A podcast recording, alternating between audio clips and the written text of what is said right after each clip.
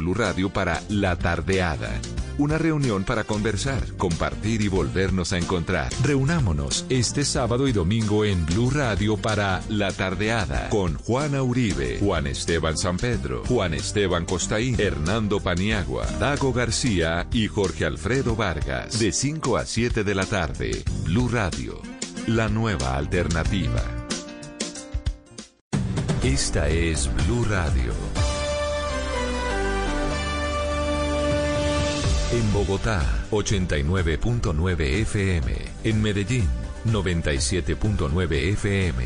En Cali, 91.5 FM. En Barranquilla, 100.1 FM. En Cartagena, 1090 AM, en Bucaramanga 960 AM, en Pereira y el norte del Valle 89.2 FM, en Tunja 103.1 FM, en Villavicencio 96.3 FM, en Armenia 89.2 FM, en norte de Santander 97.7 FM, en Neiva 103.1 FM y en Córdoba 96.0 FM. También en bluradio.com.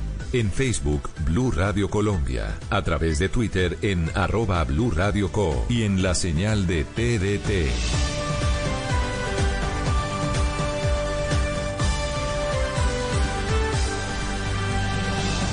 Blue Radio, la nueva alternativa.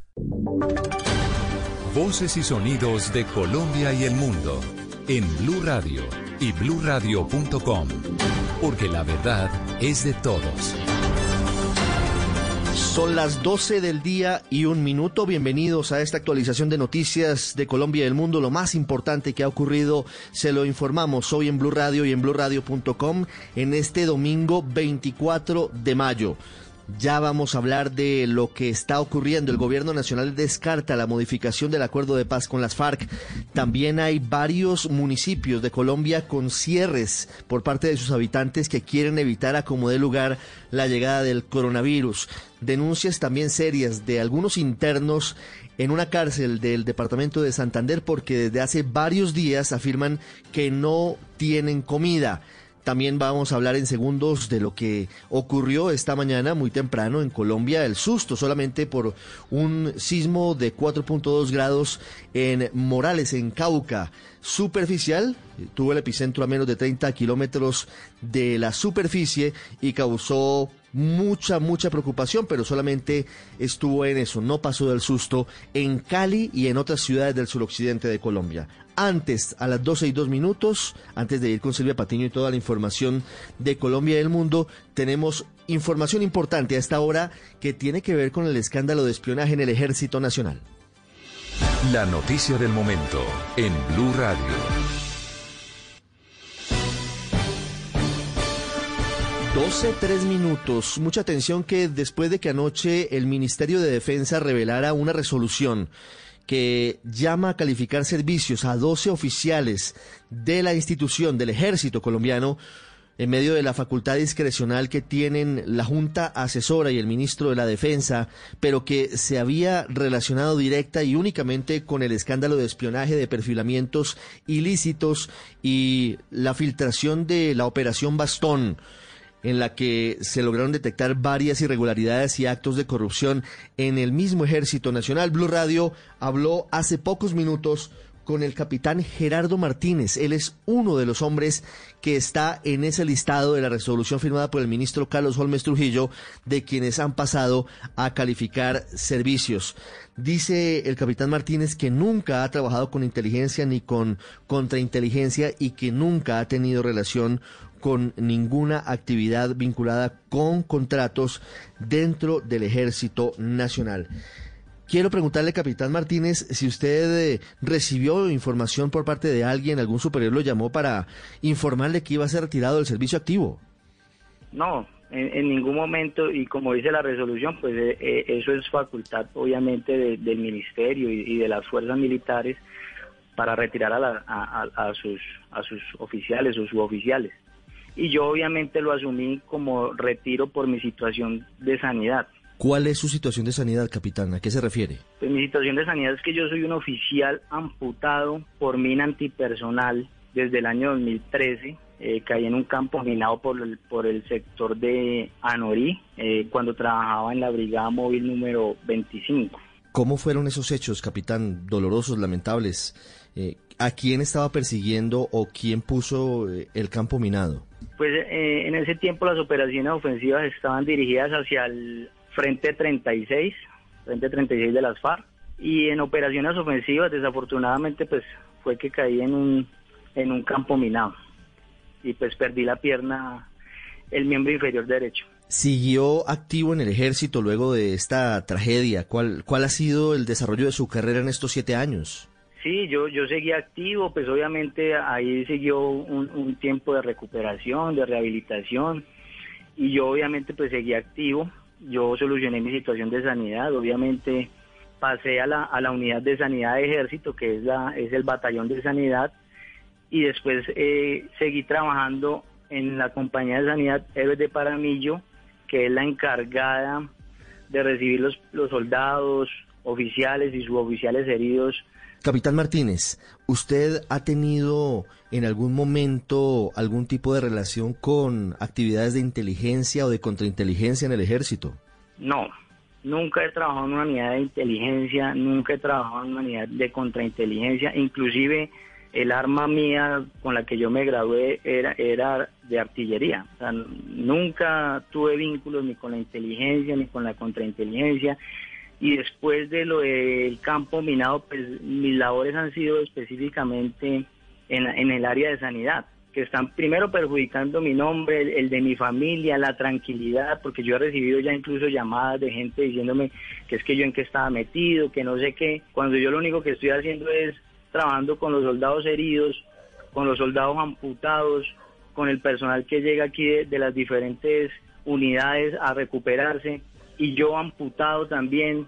Entonces eso me tiene totalmente indignado. Mm. Yo los demás oficiales que aparecen ahí verdaderamente no los conozco sí. y hablo por mí, por, por mí personalmente. ¿Usted ha tenido algún tipo de investigación administrativa durante estos siete años en los que ha estado en sanidad del ejército? No, yo, es que no. Después de la, después del, del campo minado, mi, mi única labor ha sido trabajar con los soldados. Yo no he tenido cargos administrativos, no he tenido car pues el cargo mío ha sido, inclusive mi, mi último cargo en la compañía de sanidad era, era ser jefe de personal. Pues ahí no se maneja ni información, ni se maneja dinero, ni se maneja nada es el capitán Gerardo Martínez, uno de los llamados a calificar servicios en las últimas horas por parte del ministro de Defensa Carlos Holmes Trujillo. Afirma que nunca ha estado en inteligencia ni en contrainteligencia y que tampoco ha tenido responsabilidades administrativas. Está completa esta entrevista en blurradio.com. Usted puede escuchar todo el diálogo con el capitán Gerardo Martínez. Es el primero de los oficiales llamados a calificar servicios que habla con un medio de comunicación, niega, como le hemos dicho, cualquier responsabilidad en actos irregulares. Y también hay información importante hasta ahora que revela la alcaldesa de Bogotá, Claudia López. Fue capturado el presunto asesino de Jenny Cerquera una enfermera que fue asesinada en Bosa, en el suroccidente de Bogotá, de una forma terrible, luego de forcejear con un par de personas, una de ellas venezolana, que le querían robar su bicicleta. Dice la alcaldesa Claudia López, agradezco a la policía la captura del presunto asesino de Jenny Cerquera. Investigamos duro hasta encontrarlo y ponerlo a disposición de la fiscalía que se encuentra haciendo en este momento la audiencia de legalización de captura. A la familia de amigos de Jenny, mi abrazo. 12, 8 minutos, más noticias a esta hora con Silvia Patiño. Y noticias, Ricardo, que tienen que ver con toda la polémica que se generó esta semana en torno a una propuesta que lanzó en el Congreso el ministro de Defensa Carlos Holmes Trujillo, que dijo y dejó la posibilidad, planteó la posibilidad de modificar los acuerdos de paz con las FARC. Pues ya el gobierno está cerrándole la puerta a esta propuesta y dice que no lo ha pensado y que no lo va a hacer Uriel. El alto consejero presidencial para la estabilización y consolidación, Emilio Archila, manifestó que el gobierno no tiene pensado modificar los acuerdos como lo puso en consideración el ministro de Defensa Carlos Holmes Trujillo en días recientes. Señaló Archila que el presidente Iván Duque había expresado que solo se presentarían modificaciones constitucionales que pudieran ser ejecutadas en procesos futuros. No va a haber modificación unilateral de los acuerdos. El presidente, desde el inicio de su gobierno, hizo conocer su política de paz con legalidad y señaló que ninguna de las garantías que se habían ofrecido a los combatientes FARC iba a ser modificada. Mientras tanto, Rodrigo Londoño Timochenko, jefe máximo del partido FARC, aseguró que las declaraciones de Holmes Trujillo resultan ser de mala fe y las calificó como un exabrupto. Entonces es un exabrupto llamar a cambiar el acuerdo. ¿Cuál es la intención? ¿La intención de mejorar el acuerdo? Sabemos que no, no nos metamos en quién lo plantea. ¿Qué interés representa este señor que plantea que hace la propuesta? De otro lado, manifestó que desde la colectividad no tienen por qué mentir sobre la entrega de bienes y que en el escritorio del fiscal Francisco Barbosa hay una demanda para que eso pueda aprobarse. 12, 10 minutos. Y mientras tanto, les contamos que los habitantes de Ituango están bloqueando con camiones la vía de acceso a ese municipio. Lo que pasa, Susana, es que temen el ingreso de personas contagiadas con COVID-19 y todo esto se debe a que ya Hidroituango se ha convertido en uno de los conglomerados por el alto número de casos de coronavirus que hay en ese proyecto. Así es, Silvia. Pues dicen ellos que es por temor al contagio masivo en el municipio que bloquearon esta mañana las vías. Esto en el sector Bombillo, a cinco kilómetros de la entrada del pueblo, donde eh, cruzaron camiones para impedir la entrada de posibles casos de coronavirus. Allí cada vez aumenta más la tensión y el temor al contagio por la cercanía que tienen con el proyecto Hidroituango, donde ya se han confirmado 46 casos positivos de COVID-19 hablamos con Giovanni Correa, uno de los habitantes que participó de estos bloqueos. Estamos haciendo una especie como de protesta o plantón en frente al problema que está presentando con el consorcio CCC de Ituango. En el momento hay un foco de contagio de COVID-19 ahí y se comenta pues por fuera que hoy pasan de 60 casos. Por ahora las autoridades Silvia no se han pronunciado sobre estos bloqueos, como tampoco lo ha hecho EPM ni el consorcio CCC y Tuango, donde permanecen aislados en campamentos los casos confirmados de COVID-19 que se espera serán trasladados a la ciudad de Medellín. Por otro lado, a las 12, 12 minutos les contamos que con barricadas en la entrada al municipio de Suan, esto en el sur del Atlántico, la comunidad está luchando para que el COVID-19 no entre a esta población que se ha convertido, Diana Ospino, en la única del departamento libre de coronavirus. Así es, Silvia. Mire, con 12 mil habitantes, el municipio de Suán, en el sur del Atlántico, se convirtió en el único del departamento libre de COVID-19. Por eso su alcalde Danilo Cabarcas, con la comunidad, cerró las entradas al municipio con barricadas. La medida busca controlar el ingreso de personas que posiblemente estén contagiadas con coronavirus cerramos nuevamente con madera, escombro, con alambre púa. Además de eso, si llegan a Juan, van a encontrar en la entrada principal a la Secretaría de Salud, van a encontrar a la policía y nuestros agentes de tránsito haciendo la desinfección de cada persona y cada vehículo que se les permita entrar a Juan.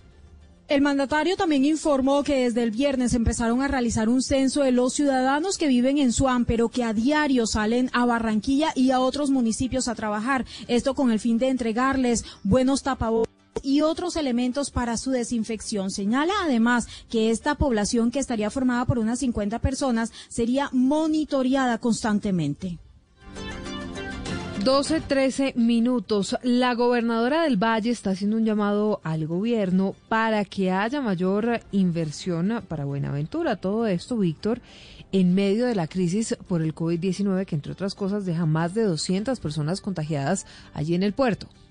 Silvia, buenas tardes. Y es que es muy compleja la situación allí en Buenaventura por los ya 217 casos positivos de COVID-19 que se reportan hasta ahora según el Ministerio de Salud y la poca capacidad para la atención médica en solo dos centros asistenciales. La gobernadora del Valle, Clara Luz Roldán, le hizo un llamado urgente al presidente y al Ministerio de Salud para que atiendan especialmente la situación allí en el puerto. Ya se vienen los momentos duros y de verdad necesitamos una mirada para Buenaventura. Sabemos y sé que el ministro ha sido muy enfático en manifestar que varios de los equipos que llegan deben ser destinados para Buenaventura, pero considero que hacia estos municipios hay que tener una mirada especial. Seis pacientes en Buenaventura permanecen en unidades de cuidados intensivos según el último reporte que ha entregado el Instituto Nacional de Salud, Silvia. 12, 14 minutos. Y atención a esta historia que tenemos y que llega desde el departamento de Santander. Dos mil internos de la cárcel de Palo Gordo que durante seis días no recibieron la cena para que esos alimentos fueran ah, o que se emplean para preparar su comida fueran entregados a familias pobres del municipio. Ellos, Verónica, decidieron donar esos alimentos con los que les preparaban la comida para poder ayudar a quienes más lo necesitan allí en el municipio. Así es, Silvia, y es una buena historia y un bonito gesto ante la necesidad que viven miles de familias en el municipio de Girón que no han podido trabajar debido a la cuarentena, pues los internos de la cárcel de Palo Gordo se unieron para no cenar en la noche durante seis días y donar estos alimentos con los que les preparan a ellos la comida. En total se recolectaron 300 mercados que serán entregados en los próximos días.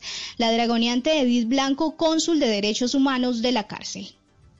Eh, surge pues porque los internos viendo noticias se dan cuenta que hay mucha gente pasando necesidades y ellos de corazón quisieron colaborar y hacer una donación solidaria a todos los ciudadanos de Girón, los más necesitados, pues porque algunos de ellos también tienen familiares que están pasando necesidades con eso, los internos quieren demostrar que también en tiempo de crisis pueden aportar de alguna manera a las familias necesitadas del municipio de Girón. Y la otra historia llega desde una vereda muy cercana a Santa Marta, porque los habitantes se armaron con pitos y bucelas para ahuyentar a un jaguar con sus cachorros que está merodeando la zona. La quietud y la falta de personas por cuenta del confinamiento, pues ha hecho que este animal extienda su zona de cacería y los habitantes están asustados. Luis Oñate. En la vereda Buenos Aires, situada en el suroriente de Santa Marta, Piedemonte de la Sierra Nevada, varios de sus habitantes denunciaron que por las noches una jaguar con dos cachorros merodea el caserío. Funcionarios de la Corporación Autónoma Regional Corpamac llegaron hasta el sector para orientar a los bonaerenses en la manera de convivir con los felinos.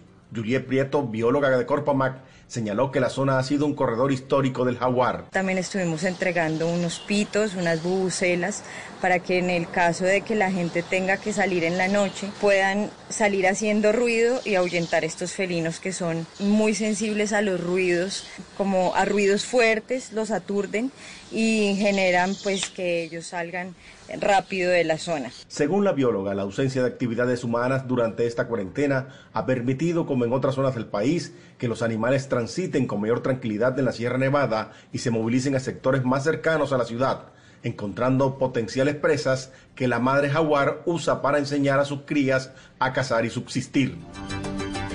Noticias del mundo, les contamos que Italia y Reino Unido registran menos casos en sus muertes y contagios, mientras que ambos países estaban avanzando cada uno en el desescalamiento gradual de las medidas por el COVID-19, Estefanía.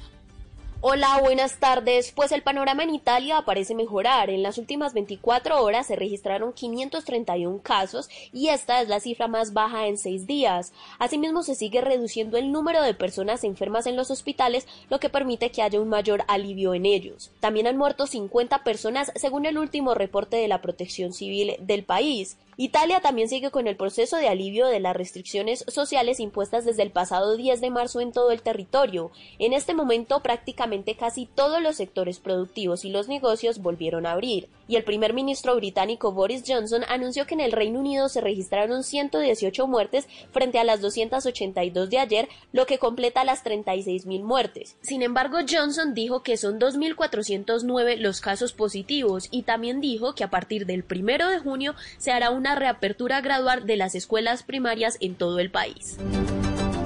En deportes, ah, mucha atención porque de acuerdo con un estudio, el partido Liverpool Atlético de Madrid, que se jugó el 11 de marzo y al que viajaron ah, miles de aficionados, provocó 41 muertes por coronavirus, Cristian. La firma Age Health, institución que analiza datos del Servicio Nacional de Salud británico y publicado por el Sunday Times, realizó una investigación en la que concluyó que el duelo de vuelta de los octavos de final de Champions entre el Liverpool y el Atlético de Madrid en Anfield generó 41 muertes por coronavirus. El partido disputado el pasado 11 de marzo en Liverpool autorizó la asistencia de 3.000 aficionados visitantes cuando España empezaba a sentir la rigurosidad del contagio, al punto de que Pedro Sánchez, presidente español, decretara dos días antes del partido estado de alarma en su país. Este juego generó mucha controversia porque a pesar de la situación que empezaba a padecer Europa, se permitió el ingreso del público, una decisión que finalmente trajo consecuencias en la salud pública de Inglaterra. El alcalde de Liverpool, Steve Rotterdam, solicitó el 23 de abril una investigación para averiguar las razones por las que se jugó el encuentro y su incidencia en la propagación del coronavirus en la ciudad inglesa. 12, 20 minutos. No se pierdan Generaciones Blue. Llega enseguida con Eduardo Hernández y el tema de hoy es ciberseguridad en tiempos de cuarentena. Imperdible programa a las 2 de la tarde. Nos volvemos a escuchar con una actualización de las noticias. ¿Estás bien? Si estás sufriendo algún tipo de maltrato, sientes miedo, tristeza o tienes alguna duda sobre tu vida sexual o tus relaciones familiares, podemos ayudarte. Entra a porquequieroestarbien.com, un centro de apoyo en línea para ti cuando lo necesites. Una alianza de la Fundación Santo Domingo y Profamilia, donde te acompañamos, te escuchamos y te ayudamos. Ingresa a porquequieroestarbien.com. Comunícate al 300-912-5231 o escríbenos a nuestro WhatsApp 320-616-2424 con el apoyo de Blue Radio. Esta es Blue Radio. En Bogotá, 89.9 FM. En Medellín, 97.9 FM.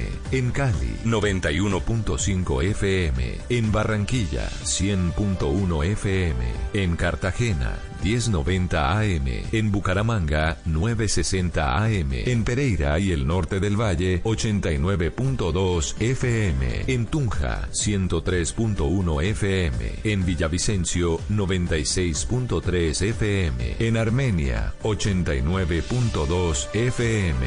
En norte de Santander, 97.7 FM. En Neiva, 103.1 FM. Y en Córdoba, 96.0 FM. También en bluradio.com. En Facebook, Blue Radio Colombia. A través de Twitter en arroba Blue Radio Co. Y en la señal de TDT.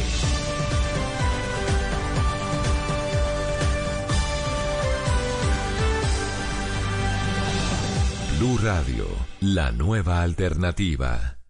Padres con experiencia, padres nuevos, hijos únicos, hermanos, abuelos que consienten, nietos que aprenden. Vamos a construir un puente entre generaciones para que las familias crezcan y entre todos podamos cambiar el mundo.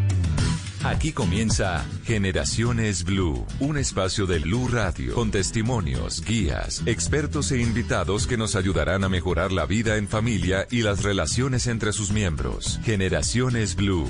Estamos cambiando el mundo de las familias colombianas por Blue Radio y bluradio.com. La nueva alternativa.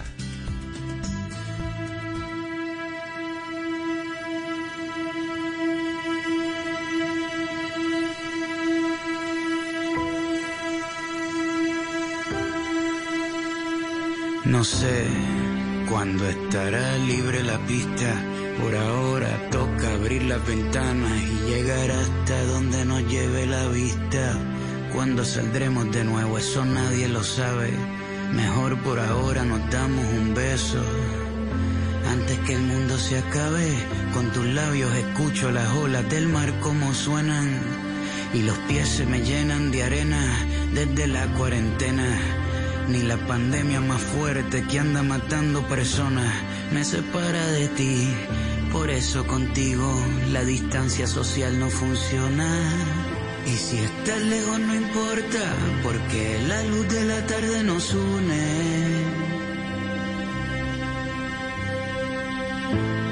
De cerca o de lejos, tú me subes el sistema inmune.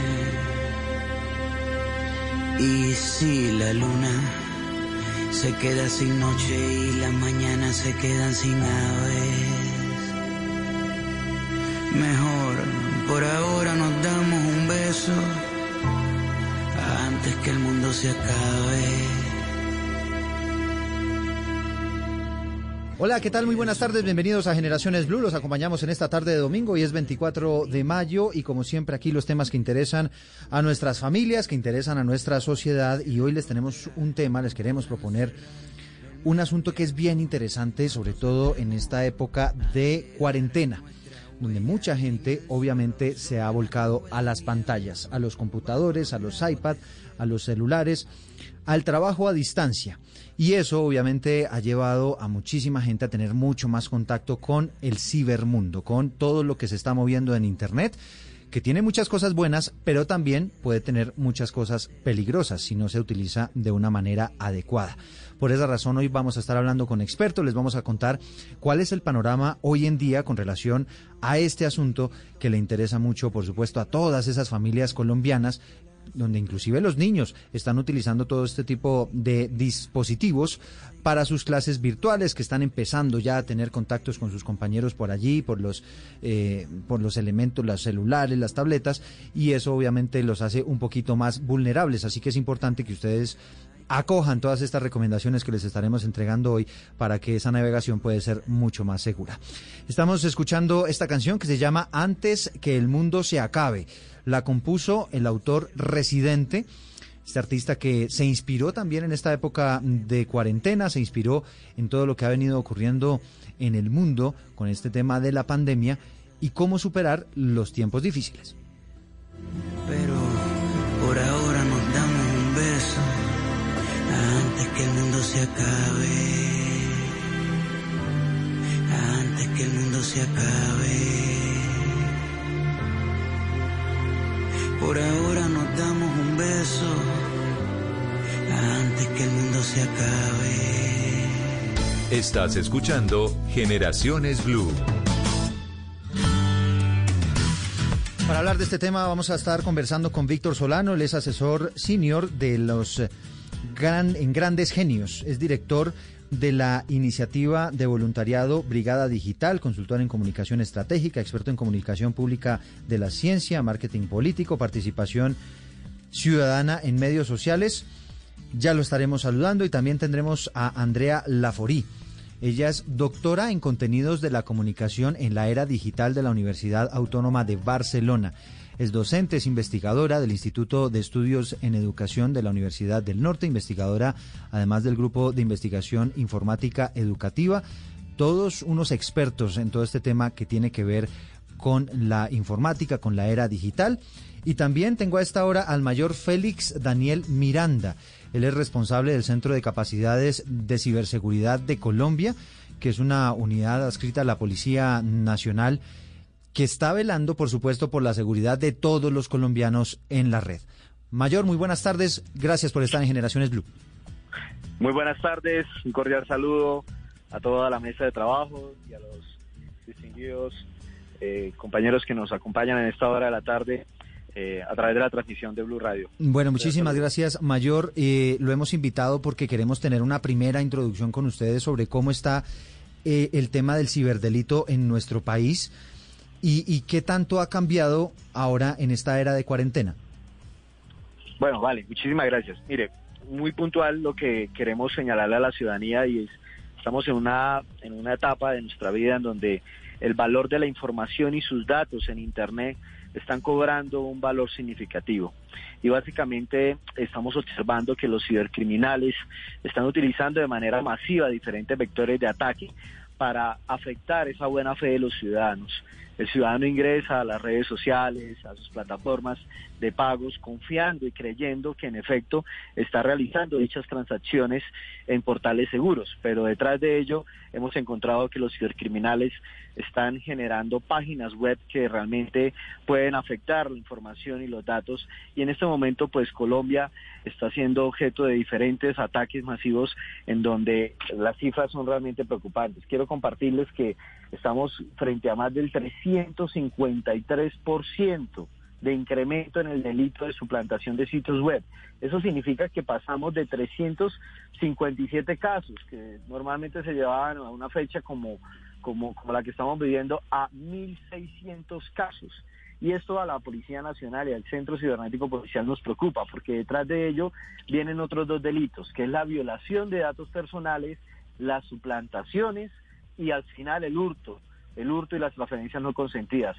Y pues la ciudadanía nos reporta, me están suplantando, me quedaron un perfil falso, están utilizando redes de WhatsApp, eh, utilizando mi nombre y mi foto, pero es por la misma entrega voluntaria o de pronto inocente de los ciudadanos de sus datos personales. Mm. Mayor, cuando usted nos reporta este aumento tan impresionante, 353% en la suplantación de páginas web, ¿estamos hablando de qué periodo?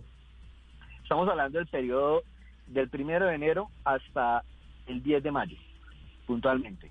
Estamos sacando el último reporte semanal para entregarle a la ciudadanía la actualidad de los, de los eventos. Y pues básicamente hemos encontrado el envío masivo de links, por ejemplo, ¿cierto? Links que le dicen, mire, usted se ganó un bono, usted se ganó un subsidio, páginas web con falsas notificaciones de transacciones bancarias.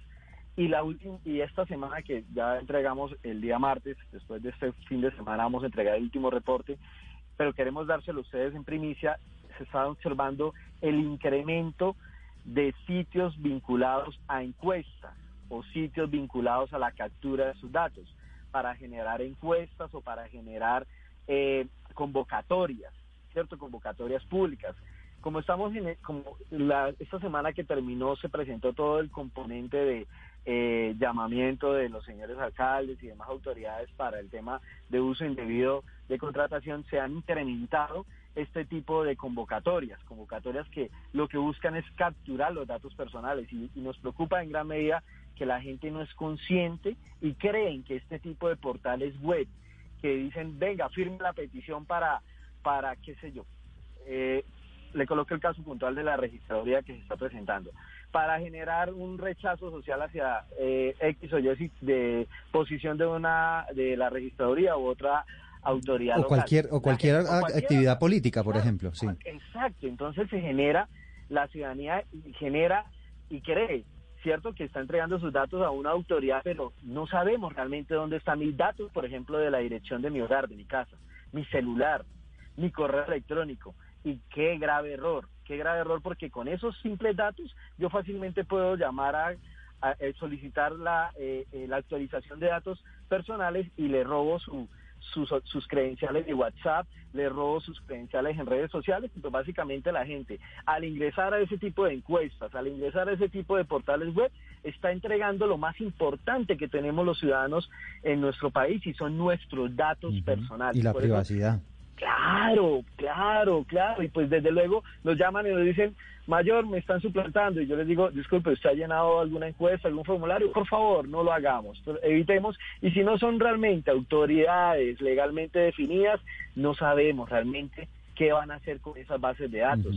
Las venden, las comercializan en el mercado negro. Le crean a usted una cuenta virtual, una cuenta en cualquier sucursal bancaria con esos datos que usted voluntariamente ha entregado.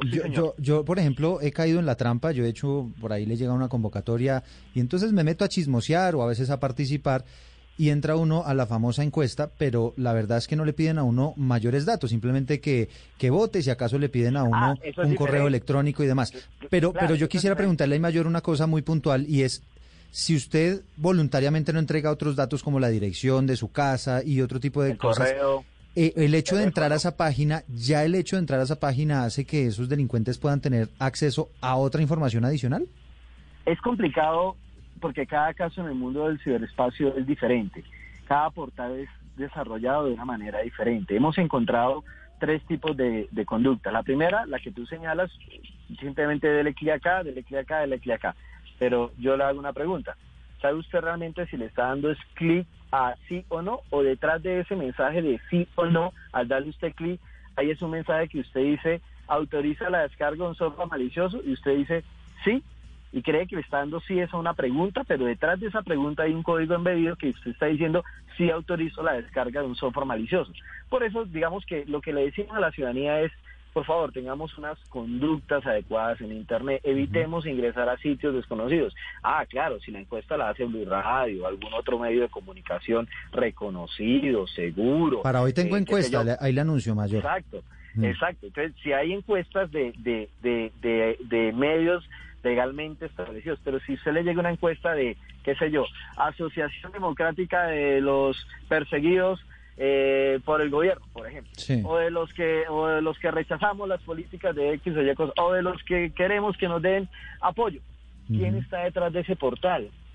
¿Quién me está garantizando a mí que si yo ingreso mis datos personales realmente lo están salvaguardando como lo establece la ley 1581 del 2012, que es la ley de protección de datos personales en Colombia? Entonces, eh, hay que tener mucha cautela, hay que tener mucha, como nosotros hablamos acá, mucha malicia, mucho tacto. Sí, mucha precaución. pues, entregar y mucha ser precaución prudente, para ser exacto, prudente. ser prudente y en efecto no entregar nuestros datos personales y mucho menos descargar formularios o descargar eh, complementos que le dicen a usted que para que eh, le pueda usted actualizar sus datos usted necesita X o Y instalación, eso es completamente falso. Bueno. La Policía Nacional está presta para prevenir este tipo de actividades. Estamos conversando con el mayor Miranda, que es responsable del Centro de Capacidades de Ciberseguridad de la Policía de Colombia, el hombre que tiene toda la información sobre cómo se están comportando los criminales hoy en día en Internet. Quiero regresar, eh, mayor, a las, a las cifras.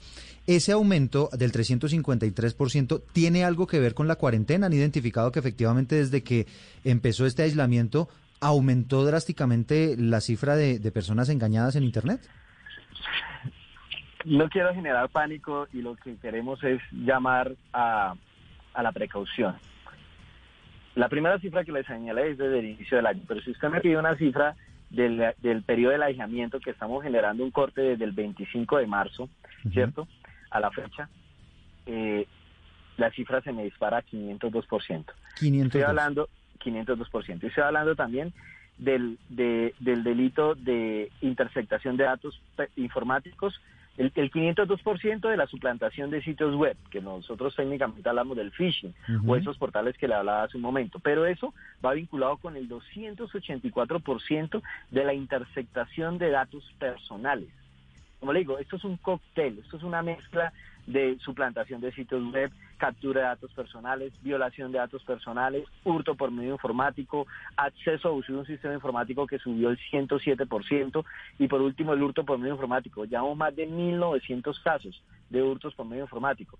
Y digamos que en complemento a ello vienen las estafas y los engaños en Internet. Por ejemplo, la llamada de la encomienda. Por ejemplo, la llamada del amigo que está en Europa y que necesita que le hagan una, digamos, una recolecta para completar la plata del, del, de- de- del tiquete aéreo. Mm. Y la gente de manera noble y voluntariosa No, entrega sus es que- es que credenciales mayor. financieras y demás. Esta semana estuvimos aquí hablando en Blue Radio del caso de una persona que pagó 27 millones de pesos. 27 millones de pesos para una sobrina que estaba en el Reino Unido y que supuestamente Exacto. estaba con problemas. O enferma, exacto, o Exacto. enferma o necesitaba pagar unos impuestos para poderse regresar porque estaba haciendo sus estudios y por qué Y resultó ser le- mentira. exacto y yo, y yo le y yo le digo la justificación porque ese criminal sabía que ese señor iba a pagar esos 27 millones de pesos porque el cibercriminal le hizo la técnica de ingeniería social perfiló y recolectó todos los datos públicos que de pronto esta víctima tenía, ¿cierto?, en redes sociales y utilizó una de las personas con las que más interactúa, a la que más le da like, a la que más le comenta, Sí. y ahí hay una afinidad y se puede perfilar. Entonces, si no volvemos este eh, en este periodo de confinamiento, si no empezamos, y reitero nuevamente, y la preocupación, y es el punto que nosotros queremos llegar, y es cuidemos nuestros datos personales, por de verdad, por favor, nunca entregue sus datos, configure la privacidad de su información en redes sociales, configure el segundo factor de validación en su WhatsApp, en su correo, en su Facebook, en su Instagram. Evitemos, por favor, entregar dinero, dar clic a links sospechosos, a descargar información que me llega al correo electrónico. Y entonces llegan otros ciudadanos y dicen, es que yo tengo iPhone y al iPhone nunca lo hackean o nunca le pasa nada.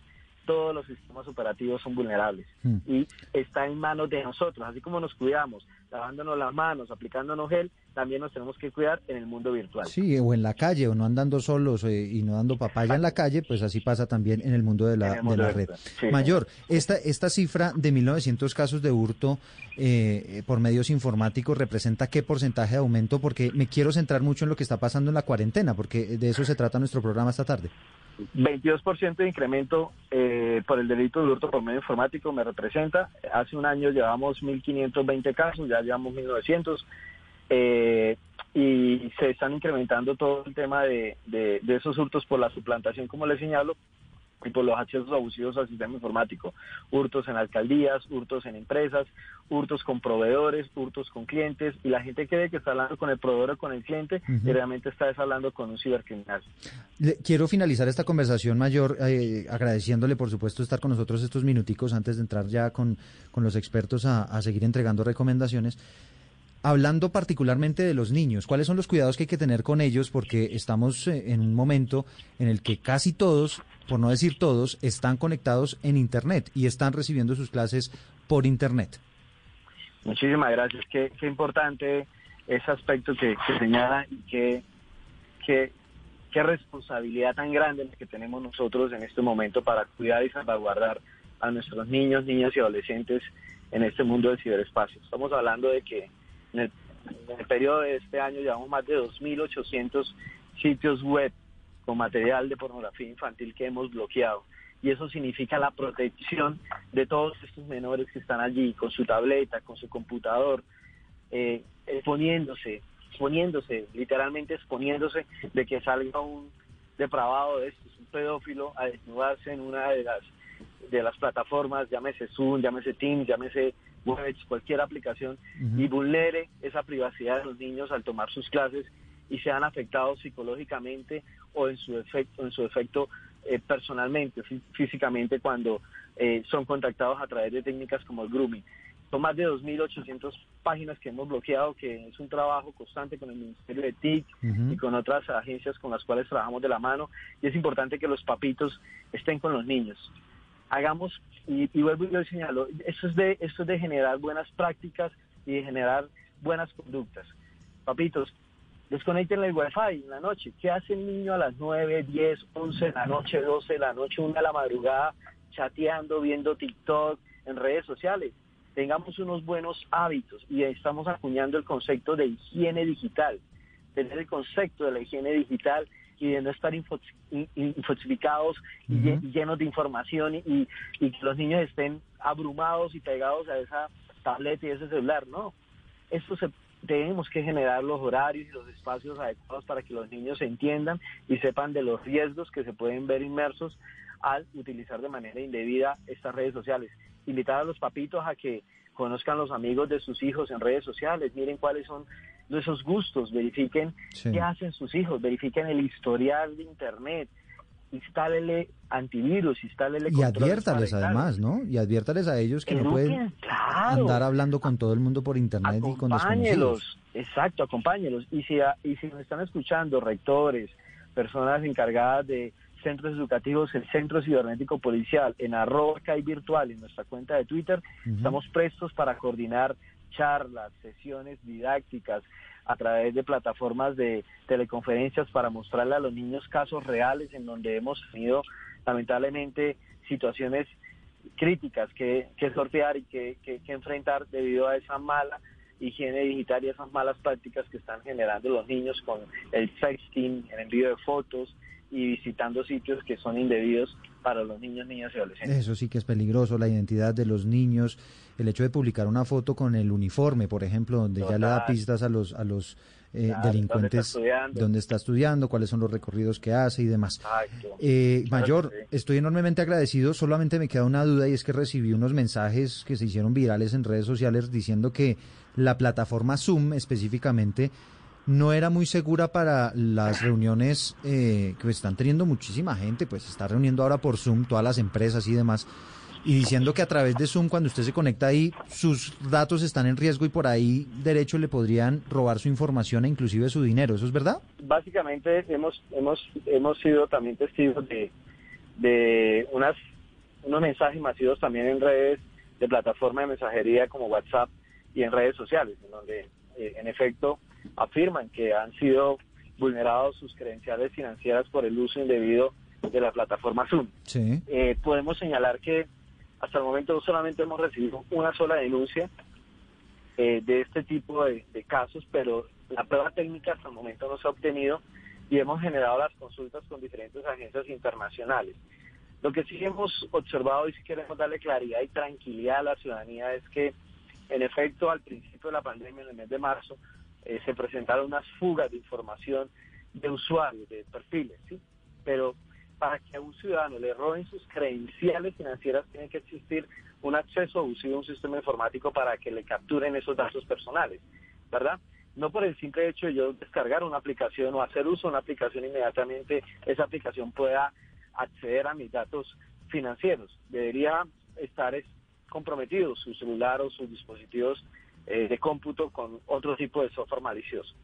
Eh, y puntualmente lo que se presentó en el mes de marzo fue una fuga de datos de usuarios de Zoom y ya digamos que fueron parchados esas vulnerabilidades por parte de esa compañía y podemos dar un parte de que en efecto eh, muchas compañías están prestando servicio de videoconferencia, eh, algunas gratuitas y algunos con unos paquetes premium, pero yo sí les pido que si en efecto vamos a hacer videoconferencias, estamos compartiendo información sensible o la, o la videoconferencias con personas que eh, tienen la responsabilidad de toma de decisiones, hagámoslo en el paquete pago, ¿verdad? Porque si lo hacemos en el paquete gratuito, pues en el paquete gratuito... Es más vulnerable. Exacto, es más vulnerable. No le permite al moderador saber y controlar quién entra, quién no entra, los registros de conexión y en fin, una serie de opciones que permite el, paquete pago. Entonces, pues digamos que, que si lo hago en el paquete gratuito, pues estaría exponiendo a que sea público, a que cualquier persona pueda filtrar mi código de conferencia y puede ingresar cualquier ciudadano a una reunión que realmente es privada y es para toma de decisiones. Me invitar a la ciudadanía que nos denuncien a través de arroba virtual, nos informen si se presenta este tipo de casos y nosotros hacemos un trabajo articulado con las agencias internacionales y con la empresa privada para poder reducir esos riesgos en materia de ciberseguridad. Perfecto. Mayor Félix Daniel Miranda es el responsable del Centro de Capacidades de Ciberseguridad de la Policía de Colombia. Mayor, eh, muy agradecido por esta comunicación esta tarde. Muchísimas gracias. Un cordial saludo y síganos en nuestras redes sociales, arroba virtual. Tenemos un servicio 24-7 y estamos comprometidos con salvaguardar la integridad de nuestros niños, niñas y adolescentes, la privacidad de los ciudadanos en Colombia y lo más importante, el patrimonio económico a través de estos sitios web que se dedican es a capturar datos personales y posteriormente a proceder a desfalcar nuestros cuentas bancarios. Un cordial saludo y que continuemos así trabajando de la mano y de forma cooperada. Gracias, Mayor. Ya en segundos estaremos con Víctor Solano, con Andrea Laforí, dos expertos que nos acompañan esta tarde para seguir hablando de este tema tan interesante, la ciberseguridad en Generaciones Blue. Ya regresamos con Generaciones Blue. ¿Estás bien? Si estás sufriendo algún tipo de maltrato, sientes miedo, tristeza o tienes alguna duda sobre tu vida sexual o tus relaciones familiares, podemos ayudarte. Entra a porquequieroestarbien.com, un centro de apoyo en línea para ti cuando lo necesites. Una alianza de la Fundación Santo Domingo y Profamilia, donde te acompañamos, te escuchamos y te ayudamos. Ingresa a porquequieroestarbien.com. Comunícate al 300-912-5231 o escríbenos a nuestro WhatsApp 320-616-2424 con el apoyo de Blue Radio. Continuamos con Generaciones Blue. Víctor Solano es asesor senior de Grandes Genios, director de iniciativa de voluntariado Brigada Digital. Además es consultor en comunicación estratégica y sin lugar a dudas uno de los grandes expertos sobre este tema de la ciberseguridad. Víctor, bienvenido. Hombre, Eduardo, muy buenos días, eh, tardes, noches, a la hora que nos estén escuchando. Eh, pues eh, muchas gracias por la invitación. Andrea Laforí es doctora en contenidos de la comunicación de la era digital de la Universidad Autónoma de Barcelona. Andrea, muchísimas gracias por estar con nosotros esta tarde. Muchas gracias a ti, Eduardo. Muy agradecida por esta invitación. Un afectuoso saludo a todos los oyentes. Bueno, eh, gracias a ustedes también por la paciencia, porque sé que estaban allí eh, en el teléfono esperando eh, el momento en el, para participar, pero ustedes, quería que ustedes estuvieran allí escuchando al mayor Félix Daniel Miranda, porque entre otras cosas nos tenía todos los datos actualizados de qué es lo que está pasando con la ciberseguridad en nuestro país y sobre todo qué está pasando en esta época de pandemia. Quisiera escucharlo inicialmente, Víctor, con una primera mirada de todos estos datos que nos entregó el mayor Miranda. Sí, me parece súper interesante, pues eso da una muestra de cómo está avanzando esto de hecho, le tengo otro dato. El, en 2021 se espera que el cibercrimen sea la primera economía ilegal del mundo. Es decir, que con unos 6 billones de dólares moviéndose al año, eh, esto supere a, a delitos que, que no nos cabían en la cabeza, como el narcotráfico, eh, la economía ilegal, precisamente, entre otras cosas, porque el narcotráfico se va a involucrar muchísimo más eh, con el cibercrimen, haciendo transacciones con criptodivisas. Entonces, esto da una magnitud del fenómeno al que nos enfrentamos. No, pero esa, esa cifra sí que me deja a mí impresionado. Es decir, un negocio más lucrativo que incluso el narcotráfico, que la trata de personas, que son tal vez dos de las actividades que más están dejando dinero. Todo eso, dentro de muy poco tiempo, se va a mover por Internet. Andrea, una primera mirada de eso que nos contó el, el mayor Miranda y sobre todo todas esas recomendaciones que él nos empieza a dar para navegar de manera segura en Internet. Bueno, en realidad es lamentable que justamente en un momento coyuntural como el que estamos viviendo eh, tengamos que arrestiar las medidas y podamos confiar menos en las posibilidades tecnológicas que nos permiten dar continuidad a la vida.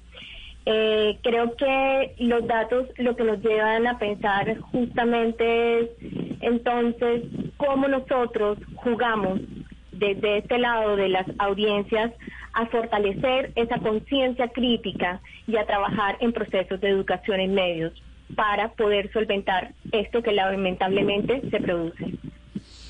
Bueno, quiero ya después de haber escuchado todas las, las cifras de cómo se está comportando el crimen en Internet, quiero que empecemos hablando de las recomendaciones. Víctor, arranco con usted, porque ahorita escuchando al mayor Miranda me imaginaba yo que navegar en Internet hoy en día es como cuando usted va por la calle. Usted no debería hablar con extraños, usted debería tomar ciertas precauciones y ser prudente con algunas actuaciones, pues para garantizar su propia seguridad. Si trasladamos esto a Internet, ¿cuáles serían las recomendaciones principales? Pues Eduardo, me gusta el símil que usted plantea porque creo que eso le ayuda a todos los oyentes a entender muy bien eso. Y es una metáfora que cabe la pena, vale la pena. Eh, ¿Por qué? Porque justamente nosotros debemos entrar a ver cómo los hábitos que tenemos en la vida analógica, en el mundo de los átomos, como suelo llamarlo, muchas de esas prácticas deberíamos llevarlas al entorno virtual. A veces hacemos la falsa dicotomía de que hay un mundo real y un mundo virtual. Ojo, la virtualidad hace parte del mundo real. Lo que pasa es que es en el plano digital. Y en esa medida, siguiendo la metáfora, pues uno no deja entrar a su casa a todo el mundo, a todo el que le toque en la puerta. De la misma manera tenemos que concebir nuestra presencia en, las, ah, en los perfiles digitales, en nuestras redes, a través de Facebook especialmente. Eh, no únicamente, pero quizás esa es la mejor metáfora de lo que es nuestra casa. Y por eso quizás muchos de los de los ah, de lo que hay que entrar aquí a considerar es que muchos de las de las fracturas en la privacidad y por donde se cuelan los ciberdelitos viene de dos tipos de prácticas o de o de acciones. Uno lo que llaman la ingeniería social, es decir, cómo a través de sencillamente encontrar pistas que dejamos los usuarios, los ciberdelincuentes entran, utilizan esa información y nos engañan y nos hacen creer de, eh, sobre una situación que no es. Eh, por decir algo, me hago pasar por el ah, por un familiar, me hago pasar por un policía y le digo que su sobrino favorito está necesitando que se le envíe dinero. Eh, nosotros solemos, eso es una práctica, uno de los delitos más recurrentes, de los mecanismos. te habla tu sobrino favorito. ¿Quién? ¿Juan? Sí. Y entonces ya ahí estamos dándole una información. Juan, y ya con ese nombre siguen jugando. Necesito que me envíes dinero, que lo consignes de tal manera, tal.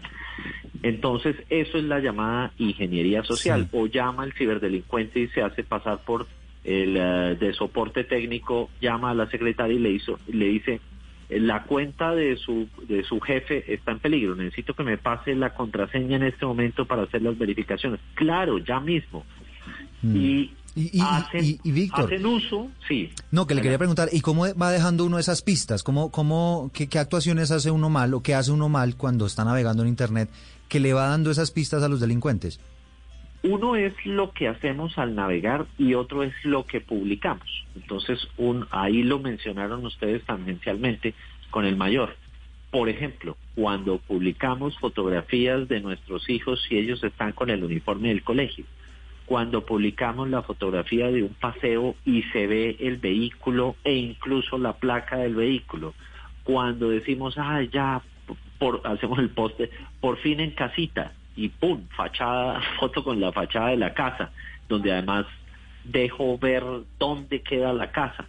Eh, y peor aún, ya me fui, por fin, salgo de vacaciones. Entonces ahí le estoy diciendo, señores ciberdelincuentes, quiero contarles que ya la casa está libre, entonces eh, sola. Oiga, y por ejemplo, Víctor, ya que usted lo menciona, esos posts que ponen mucho y, que da la posibilidad Facebook, ¿no? Entonces Facebook pone ahí que usted va viajando hacia el aeropuerto de tal país y tal. Bueno, ahorita en cuarentena no se puede, pero en esa época en la que se podía, entonces, claro, los ciberdelincuentes decían, ah, este señor se está yendo del país, por ejemplo.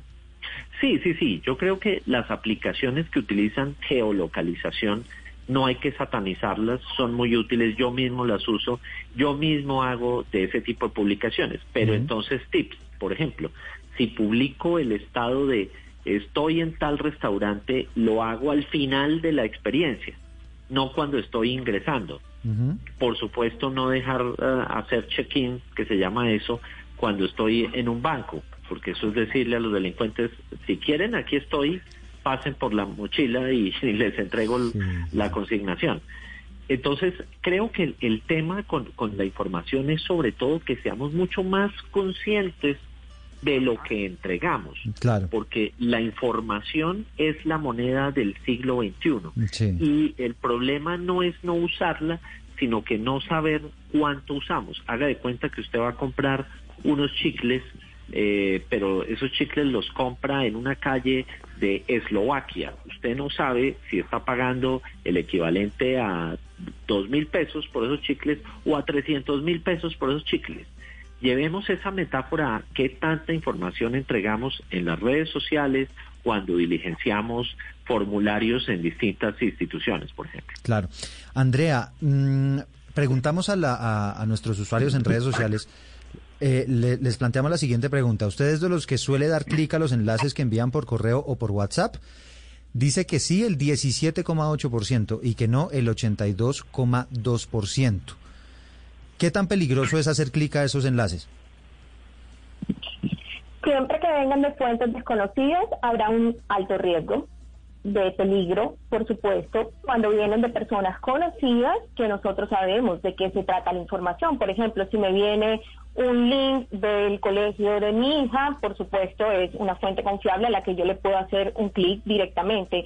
Si alguna persona conocida me dice, te voy a enviar eh, un link para que rellenes esta encuesta y puedas ayudarme en la conformación de esta iniciativa empresarial que estoy montando o lo que quiera que sea, pues también será algo confiable porque es una persona que yo conozco. Y en ese sentido, pues eh, yo puedo verificar previamente que efectivamente esa persona y que no se haya duplicado el perfil de esa persona y que esa persona es quien me lo está enviando. El problema, Andrea, eh, una llamada. el problema, Andrea, es que como a mí me, me llega ese mensaje de una persona que es confiable, que conozco, puede ser hasta la mamá, la esposa, la tía, pero esa tía lo que simplemente está haciendo es darle reenviar a un mensaje que a, a un mensaje que ella recibió. Entonces, en ese sentido, va a ser más difícil esa verificación. Claro, pero es que la verificación vendría también de las dinámicas en las que yo estoy inmersa. Si yo estoy esperando que me envíen un link porque necesito conexiones para solventar eh, la educación de mi hija, por supuesto yo voy a saber que estoy esperando ese link. Si es un link que me viene espontáneamente, que no sé quién me lo manda además, o que puede ser un perfil falso que me lo mande, ahí puedo hacer la verificación para poder acceder a la información. Mm. Creo que todo depende depende de los usos, depende de las circunstancias, depende de las dinámicas, es decir, no abrir los links desde eh, mis plataformas siempre va a ser algo malo, ni nunca abrirlo va a ser algo bueno. Creo que depende de las circunstancias y creo que en este momento lo que habría que insistir es justamente en esos cuidados es ser cauteloso, es ser cuidadoso alrededor de este tipo de prácticas sin que ello me lleve al extremo entonces de considerar que todo también va a ser fuente de estas, de los engaños. prácticas. Mire, nos está escribiendo Richard Pini hasta ahora a través de nuestras redes sociales. Dice, a nivel general, no, no le hace clic a los enlaces que le envían por WhatsApp o por correo. Dice, en WhatsApp, si es una persona que conozco y verificando en el correo, por lo general no. Y menos si dicen ser de los bancos, que ese es el famoso phishing de lo que nos estaba hablando el mayor y es que le mandan a usted un correo supuestamente del banco y resulta que eso es una página engañosa y usted termina marcando allí su clave y por esa vía se termina fugando la información. Nos dice Lady... Sí, sí, Andrea, adelante. Perdón, de banco la recomendación es que nunca se trabaje a partir de links enviados. Si yo necesito hacer alguna transacción bancaria, debo ingresar al portal de mi banco, debo ingresar a la app de mi banco y desde allí hacer cualquier movimiento. Nos dice Lady Méndez Villa, sí, y muchas veces son cosas para jodernos la vida, lo digo, lo dice ella en esos términos, que ella sí suele hacer eh, esos clics a, lo que le envían por correo y por WhatsApp. Hay que tener muchísimo cuidado con, con todos estos mensajes. Andrea, estábamos hablando de las huellas que uno va dejando a medida que va navegando y que va utilizando las redes sociales. ¿Cuál es la recomendación cuando uno va a configurar una red social? Cualquiera sea, sea Facebook, sea TikTok, sea Instagram. ¿Cuál es la recomendación eh, en cuanto a la, a la información personal que yo debo plasmar allí en mi perfil? Bueno, yo creo que eso también depende de eh, el grado que la persona quiera dejar conocer de su vida. Entonces, ahora en la configuración de perfiles hay muchísimas cosas. Hay personas que se describen en función eh, de su formación profesional, hay personas que se describen en función de lo que están desarrollando, de iniciativas laborales, por ejemplo, hay personas que se describen en función de sus familias.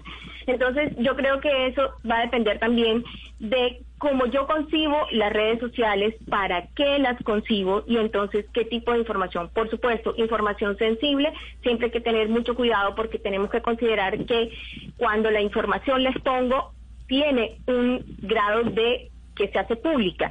Entonces, yo allí lo que vería también importante es hacer referencia como a cuáles son las prácticas que hemos ido legitimando eh, nosotros para esas configuraciones. ¿Por qué? Porque nosotros normalmente nos remitimos a lo que en redes sociales se legitima como exitoso.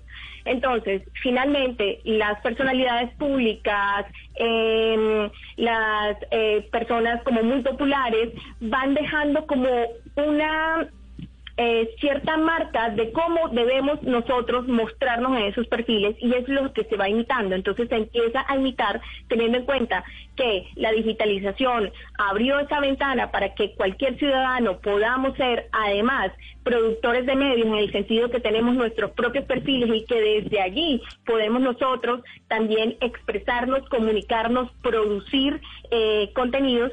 Entonces nosotros vamos siguiendo como esa marca que vamos viendo y luego los niños también nos van invitando a nosotros, los adolescentes nos van invitando a nosotros. Entonces es también ir como haciendo conciencia de que esa manera de presentarme públicamente no tiene por qué venir guiada de cómo se presentan otros, sino ir construyendo desde esa educación en medios a la que me refería al principio, cómo nosotros nos queremos presentar ante la sociedad, mm. cómo nosotros queremos que nos reconozcan y empezar a ser críticos en el sentido de si eso que está legitimado es lo que realmente quiero yo para mi vida. Sí, eh, por ejemplo, la dirección de la casa, ¿es, necesario darla eh, y ponerla ahí en, en, las redes sociales?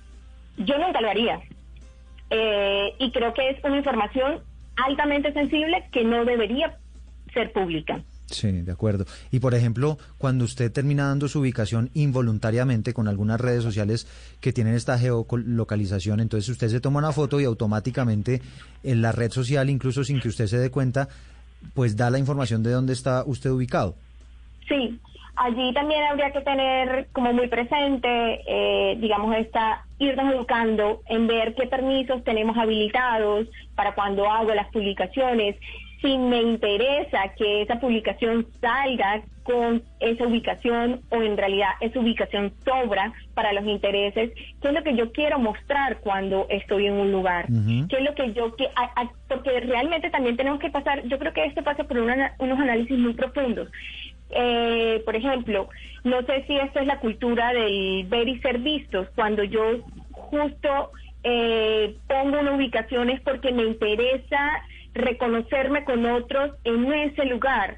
Entonces, desde una perspectiva adulta, habría que entrar a ver cuáles son los intereses que hay ahí detrás y desde una perspectiva infantil, adolescente, tendríamos que enseñar a esos niños, niñas y adolescentes a que es una información altamente sensible y que por un interés eh, que puede ser inocente o que puede ser atractivo, por ejemplo, que algún chico que me guste sepa que yo estoy aquí en este restaurante, pues puede traer consecuencias lamentables. Sí. Bueno, y por esta época de pandemia que por lo general, por lo general, todas esas fotos salen es estando en la casa. Hablemos de la época de pandemia, Víctor, y hablemos de las medidas que uno debería tomar cuando ingresa, por ejemplo, a estas reuniones que se están dando por estas plataformas que se pusieron de moda, obviamente, porque es el mecanismo a través del cual, de alguna manera, el mundo sigue funcionando. Básicamente hay que hacer una contextualización que, puede ser pertinente. El tema con unas plataformas como Zoom, eh, recordemos que fueron concebidas para un entorno empresarial, es decir, vamos a facilitar que las personas puedan reunir, tener reuniones de trabajo en lugares remotos. En diciembre del año pasado ya tenían una cifra de 10 millones de usuarios por día utilizando Zoom. En este momento el, el CIO eh, confirmó que hay cerca de 200 millones de usuarios por día.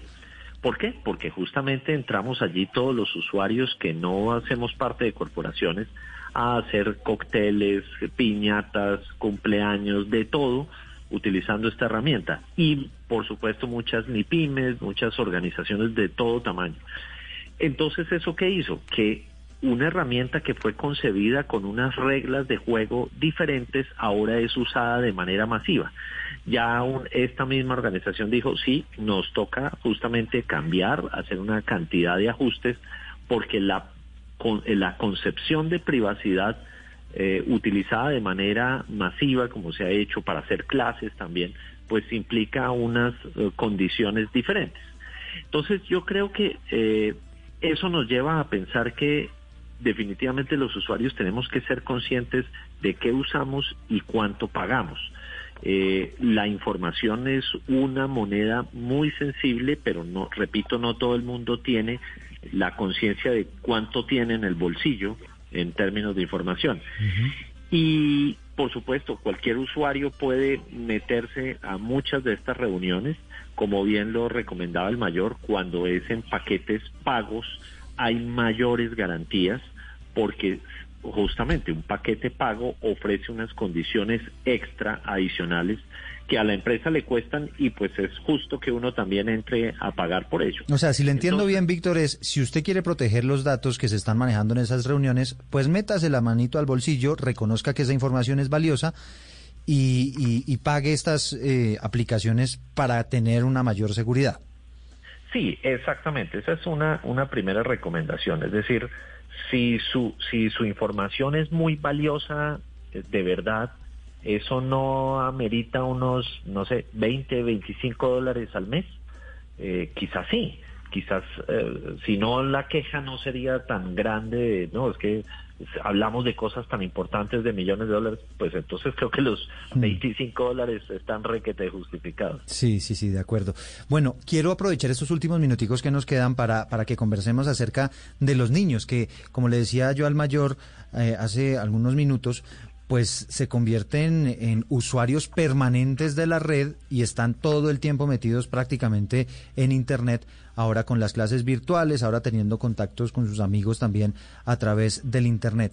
¿Cuáles son esas recomendaciones principales, y arranco con usted, Andrea, que usted le daría a, las familias para proteger a los niños, sobre todo a los más pequeños? Bueno, eh, a las familias es que necesitamos una regulación de acompañamiento.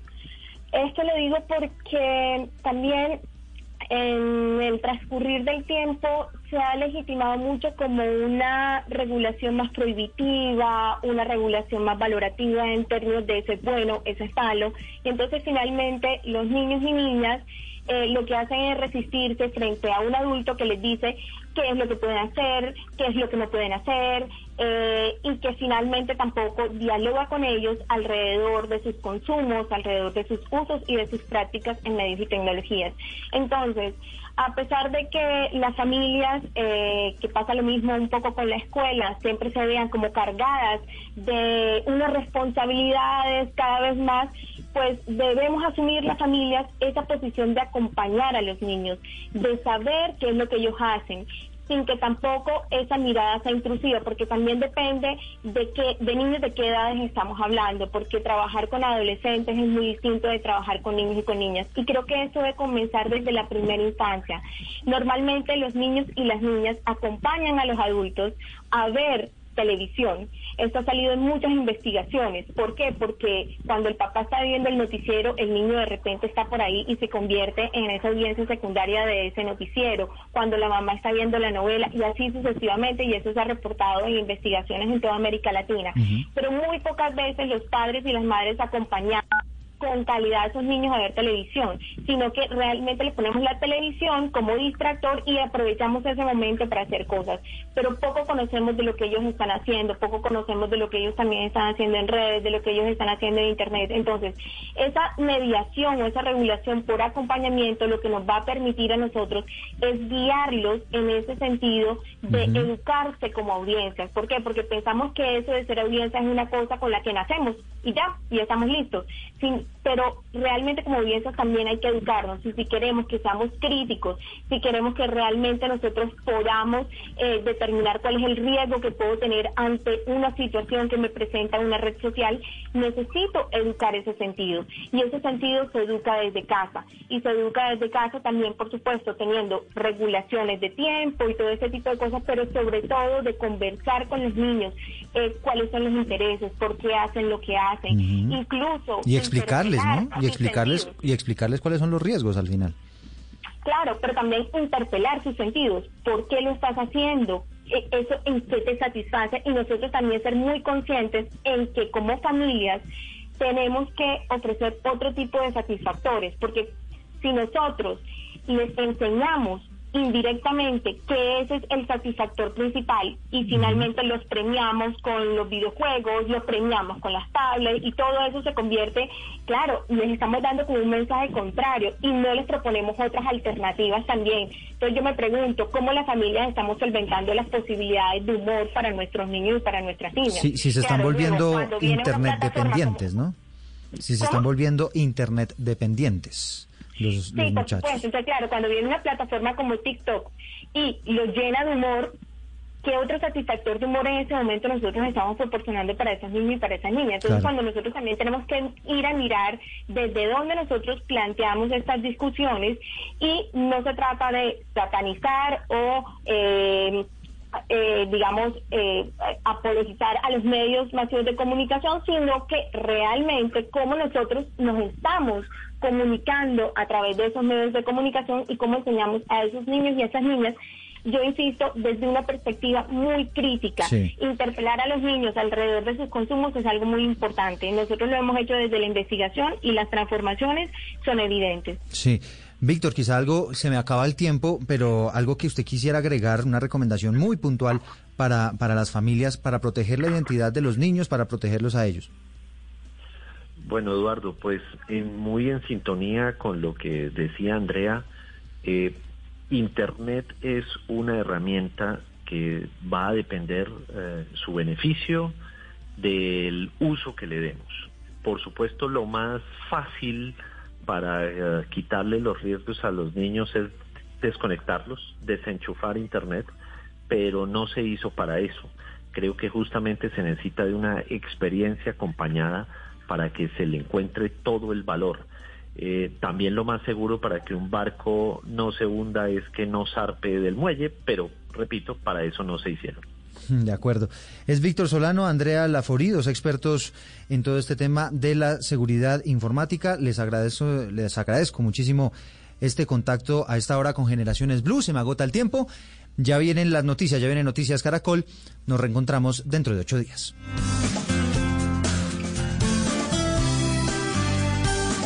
Esto es Generaciones Blue. ¿Qué es ser mamá? Ser mamá es enseñar. Es ser el centro, el comienzo y el final de la familia. Es hacer cada momento especial. Es unir las generaciones y pasar el legado. Tal como hace mucho tiempo, ella te lo pasó a ti. Super Arepa. La harina para hacer arepas de las super mamás.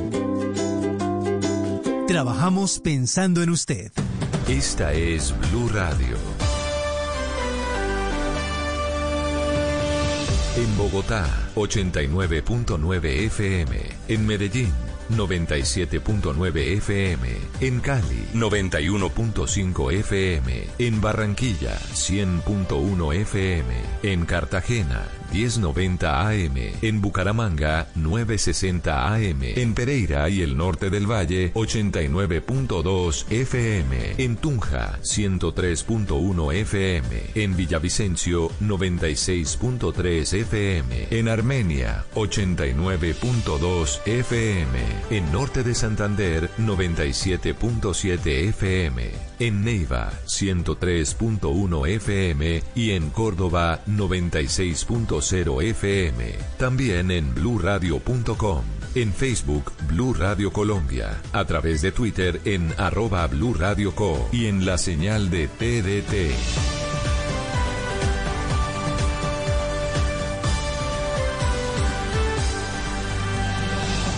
Blue Radio, la nueva alternativa. A continuación, en Blue Radio, nos conectamos con Caracol Televisión para escuchar las noticias de Colombia y el mundo. Emisión del mediodía. Lo último en Noticias Caracol. Buenas tardes y mucha atención. Acaba de ser capturado otro de los presuntos asesinos de la joven ciclista y enfermera Jenny Cerquera, ocurrido en el sur de Bogotá el 17 de mayo. Vamos con Freddy Guerra, quien tiene más detalles. Freddy. Daniela, le cuento que el operativo se realizó anoche en la capital del país, específicamente en el sur, donde miembros de la Policía Metropolitana de Bogotá capturaron a este hombre sindicado del asesinato de Jenny Cerquera, una enfermera de 27 años que fue eh, asesinada de un tiro en el pecho por robarle la bicicleta aquí en esta localidad donde nos encontramos en Bosa. En este momento, este hombre está siendo presentado ante un juez de garantías para legalizar su captura y también se le está leyendo todos sus derechos. Aparentemente hay unas personas involucradas que también estarían siendo seguimiento por parte de las autoridades y que también habría resultados en las próximas horas. También recordemos que se había ofrecido una recompensa de hasta 10 millones de pesos por parte de las autoridades. En unos minutos el trino de la alcaldesa de Bogotá dice Investigamos duro hasta encontrarlo y ponerlo a disposición de la fiscalía que se encuentra haciendo en este momento la audiencia de la legalización de captura a la familia y amigos de Jenny, mi abrazo. Este es el trino de la alcaldesa que confirma la captura de otro de los presuntos asesinos de Jenny, la enfermera de 27 años. Gracias Freddy por esa importante noticia. En minutos la vamos a desarrollar. Ahora veamos los titulares de Noticias Caracol. Primero en Noticias. Una medida discrecional. En un comunicado, el Ejército Nacional argumentó que el nuevo remesón al interior de esa fuerza es un hecho rutinario y permitido por la ley. Precisó que estos movimientos comenzaron en abril y finalizaron previo concepto de una junta asesora el pasado viernes. En total salieron 12 oficiales del ejército en esta última purga. Acciones del ejército en la mira. Senadores de diferentes partidos solicitaron a la Fiscalía, la Procuraduría y la Contraloría información sobre las investigaciones que se adelantan en contra de los miembros del ejército vinculados, no solo con los seguimientos ilegales, sino en hechos de corrupción y nexos con organizaciones criminales. En Bogotá hay 34 barrios con alerta naranja por su alta probabilidad de contagio con el COVID-19. Estuvimos recorriendo las últimas zonas decretadas con esta medida y los ciudadanos en su gran mayoría han cumplido. ¿Cuál es el panorama en la zona? Estamos en vivo. Drama en la Amazonía. Al aumento de contagios y cifra de muertos por el COVID-19 se suma la dolorosa situación de las familias colombianas que no han podido despedir sus seres queridos en Brasil. Ese fue el caso del conocido Tarzán de esa región, Capas. Llegan ayudas para Tumaco, ventiladores, camillas para la UCI y un nuevo tanque de oxígeno fueron donados para el hospital. En ese municipio ya se registran 453 casos. La cuarentena del turismo. El país está lleno de emblemáticos sitios de turísticos, playas paradisiacas, mágicos paisajes y espectaculares atractivos para pasear y vacacionar. La pandemia los ha tenido aislados de ese público que los sostiene. ¿Qué ha pasado con esos lugares? Esperen minutos, informe especial. Violencia en tiempos de pandemia. De acuerdo con el más reciente estudio de medicina legal, entre el 25 de marzo y el 12 de mayo hubo una reducción del 35% en homicidios en el país, al igual que la violencia intrafamiliar en un 58%. Mientras el hurto disminuyó en un 81%, espera un panorama nacional. Crecen las fricciones entre China y Estados Unidos. Pekín dice que las relaciones de los dos países podrían terminar en una nueva guerra fría. En Venezuela, uno de los controvertidos buques iraníes cargado de petróleo llegó a aguas territoriales y es escoltado por una embarcación de la Armada venezolana. Y en deportes, un nuevo pretendiente le salió a Santos Borré. El delantero de River estaría en los planes del Porto. Así lo confirmó el diario Le y el periódico Bola de Portugal. Para retenerlo, el equipo de la banda tendrá que pagar 3 millones y medio de euros. La industria de la moda nos sorprende. La diseñadora africana Hanifa hace historia con una pasarela virtual con modelos 3D. Y Andrea Echeverry nos revela qué tuvo que hacer para que su hija Milagros hiciera parte de Quinceañera, la nueva canción de Aterciopelados. Mi quinceañera. Nos vemos con esto y más aquí en Show Caracol. Desde el Centro de Noticias de Caracol Televisión en Bogotá, esto es Noticias Caracol Fin de Semana con Juanita Gómez y Daniela. Lo último en Noticias Caracol. Buenas tardes, bienvenidos a Noticias Caracol del fin de semana. Es un gusto acompañarlos con las noticias más importantes de Colombia y el mundo. Continúa la denominada purga dentro del Ejército Nacional y por supuesto las reacciones políticas a los hechos de corrupción en esta institución. Sí, señora, y también les contamos que en Bogotá, como en otras ciudades, siguen los controles y la movilización de ayudas humanitarias para hacerle frente al coronavirus. Estamos listos con todos nuestros periodistas, pero iniciamos con Juan Andrés Beltrán y los detalles de la salida de nuevos miembros del Ejército Nacional. Noticias Caracol conoció dos resoluciones del Ministerio de Defensa donde son llamados a calificar servicios 12 oficiales de la institución. Juan Andrés, adelante con los detalles. Así es, Daniela, pues tuvimos acceso a estos dos documentos que en total llaman a calificar servicios o retiran del servicio activo a los 12 oficiales, entre ellos seis coroneles, tres mayores y tres capitanes, que se dan precisamente luego de esta eh, cumbre de generales que se presentó el pasado viernes acá en la capital del país y luego y en medio, mejor, de estas investigaciones por los, la presunta utilización irregular de la inteligencia militar y también de la denominada Operación Bastón, esta operación de contrainteligencia que buscaba eh, descubrir todos estos casos de corrupción que se estaban dando al interior del ejército. Los detalles en el siguiente informe. En estas dos resoluciones, la 1464 y la 1476, fechadas el 22 de mayo y firmadas por el ministro de la Defensa, se retira del servicio activo a 12 oficiales del Ejército Nacional. Seis coroneles, tres mayores y tres capitanes hacen parte de este nuevo movimiento al interior de la fuerza. Entre los oficiales llamados a calificar servicios está el coronel Mauricio Ruiz, quien comandó el batallón de artillería 3 en la tercera brigada del ejército. También el coronel Mauricio Ruiz Espinosa, quien fue comandante del grupo de caballería blindado, y el coronel César Fabián Flores Sánchez, que fue comandante del batallón especial energético 2, adscrito a la primera división del ejército. La medida discrecional se da luego de la cumbre de generales que tuvo lugar el pasado viernes en Bogotá y en medio de las investigaciones por el escándalo de perfilamientos a periodistas, políticos y defensores de derechos humanos desde la ciberinteligencia militar. Además ocurre luego de las recientes revelaciones de graves casos de corrupción al interior de la fuerza resultantes de la misión de contrainteligencia denominada Bastón y el llamado a juicio disciplinario esta semana a 13 oficiales por parte de la Procuraduría General de la Nación. Sin embargo, fuentes del Ejército Nacional señalaron a Noticias Caracol que se trata de actos administrativos usuales en la institución y que algunos de ellos podrían estar relacionados con estas investigaciones. La institución castrense indicó oficialmente en un corto comunicado que los retiros son sometidos a concepto previo de la Junta Asesora del Ministerio de Defensa, donde se estudia cada caso de forma particular. La administración del talento humano en la institución es dinámica, de manera que los procesos de incorporación y retiro del personal que se producen por diferentes causales son permanentes y de conforme a lo dispuesto en el decreto 1790 del 2000.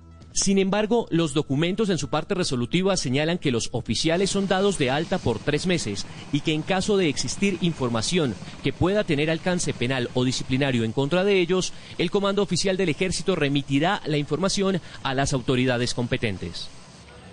Eh, es importante señalar que el ejército ha insistido en que estos 12 oficiales no necesariamente todos tienen que estar siendo investigados en este momento por cuenta de estas, eh, estos perfilamientos y estos seguimientos irregulares, sino que también eh, esta fluctuación en tanto a retiros como a incorporaciones es constante en la fuerza y que no necesariamente estas personas tienen que estar siendo investigadas. Es la información desde el norte de Bogotá, Juan Andrés Beltrán, Noticias Caracol. Gracias, Juan Andrés, por todo ese reporte. Y varios congresistas enviaron a la Fiscalía, a la Procuraduría y a la Contraloría solicitudes de información sobre procesos contra varios integrantes de esta institución del Ejército Nacional en los últimos cinco años. No solamente sobre interceptaciones ilegales, sino sobre otros hechos de corrupción. Veamos. A la Fiscalía, la Procuraduría y la Contraloría llegaron las solicitudes de varios senadores que habían sido víctimas de los perfilamientos y seguimientos ilegales por parte de algunas unidades del Ejército Nacional. El propósito de los congresistas es conocer de primera mano si el ente investigador y los órganos de control han avanzado en las investigaciones sobre los hechos irregulares que se han presentado en la institución. Le hemos pedido que nos suministre información detallada sobre investigaciones que se hayan adelantado en los últimos cinco años con relación a generales, oficiales o suboficiales que podrían estar involucrados en estos hechos. Los congresistas también enviaron una carta a la Corte Penal Internacional en la que le piden expresamente que se abra investigación por estos hechos. Hemos acudido a la Corte Interamericana de Derechos Humanos, a la Corte Penal Internacional, a la Organización del Tratado del Atlántico Norte, que obligó a que se hicieran las investigaciones conocidas como las misiones Bastón, eh, y por supuesto también estamos eh, reclamando un acompañamiento eh, de otras instancias internacionales. Los senadores colombianos también le enviaron a varios congresistas de Estados Unidos un informe sobre los recientes hechos de seguimiento y perfilamiento en los que no solamente hay políticos, periodistas y líderes de organizaciones defensoras de derechos humanos en Colombia, sino también personalidades de ese país. Noticia en desarrollo en Noticias Caracol. En Bogotá hay más de 30 barrios con alerta naranja por su alta probabilidad de contagio con el COVID-19. ¿Qué tanto han acatado las normas los ciudadanos y cuál es el panorama en esas zonas? Jessica Acedeño hizo un recorrido. Jessica, ¿en dónde está? ¿Qué historias encontró?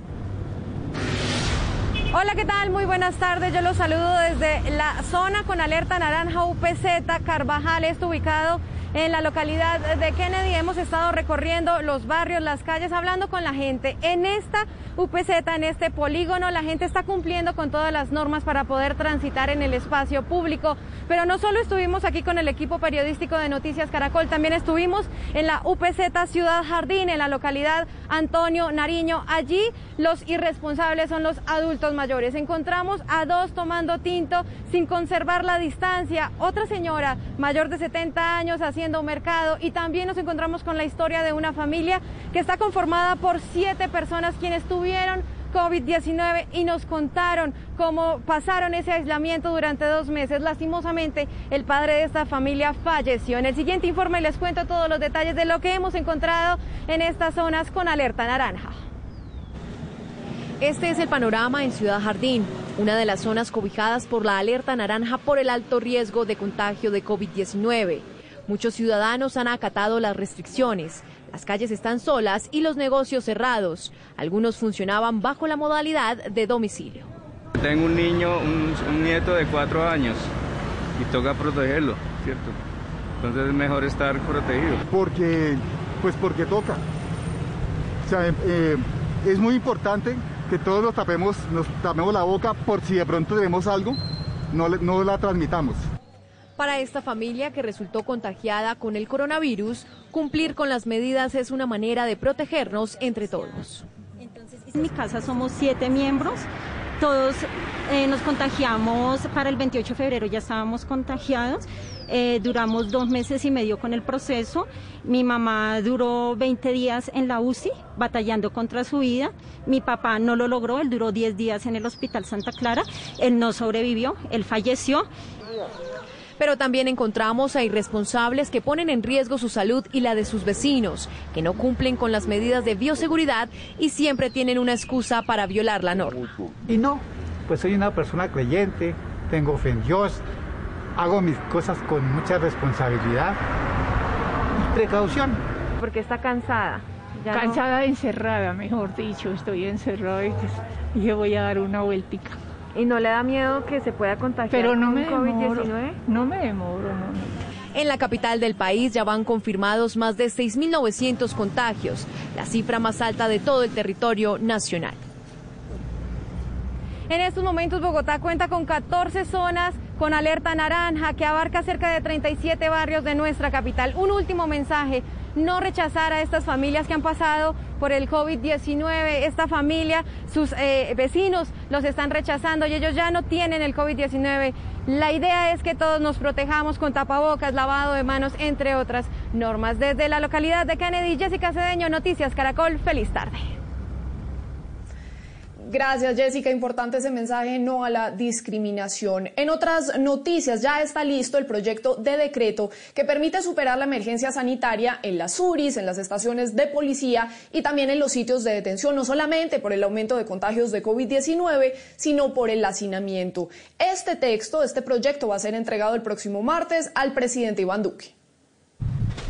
El proyecto que será entregado el próximo martes busca mejorar la infraestructura de las URI y de sitios de detención transitoria debido al hacinamiento que allí se presenta y a la propagación del COVID-19 en unidades de reacción inmediata como la de Kennedy y donde se han confirmado 78 casos. Parte de la dificultad de hacer obras y adecuaciones es que hay unas limitaciones legales de licencias y cosas que dependen de leyes. Ya le hemos entregado un articulado nuevo al Gobierno Nacional y se comprometió a sacarlo para que podamos hacer reparaciones y ampliaciones de una manera más rápida. Además, el borrador de decreto busca descongestionar las URI y estaciones de policía, pues actualmente Bogotá tiene más de 1.600 personas detenidas con un hacinamiento que supera el 145%. Dejando siempre claro que es responsabilidad del Ministerio de Justicia el traslado y la custodia.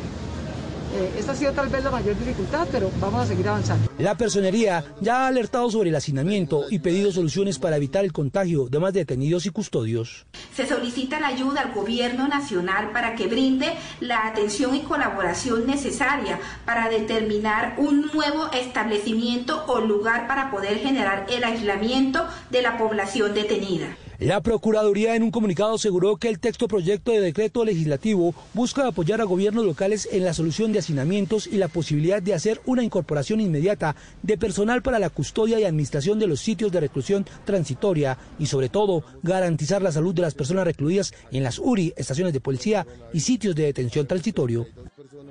Las salidas de Barranquilla permanecen custodiadas por la policía y es que decenas de infractores han intentado salir de la ciudad para pasar el puente en los municipios aledaños. Grace Rodríguez, ¿cuántos sancionados van?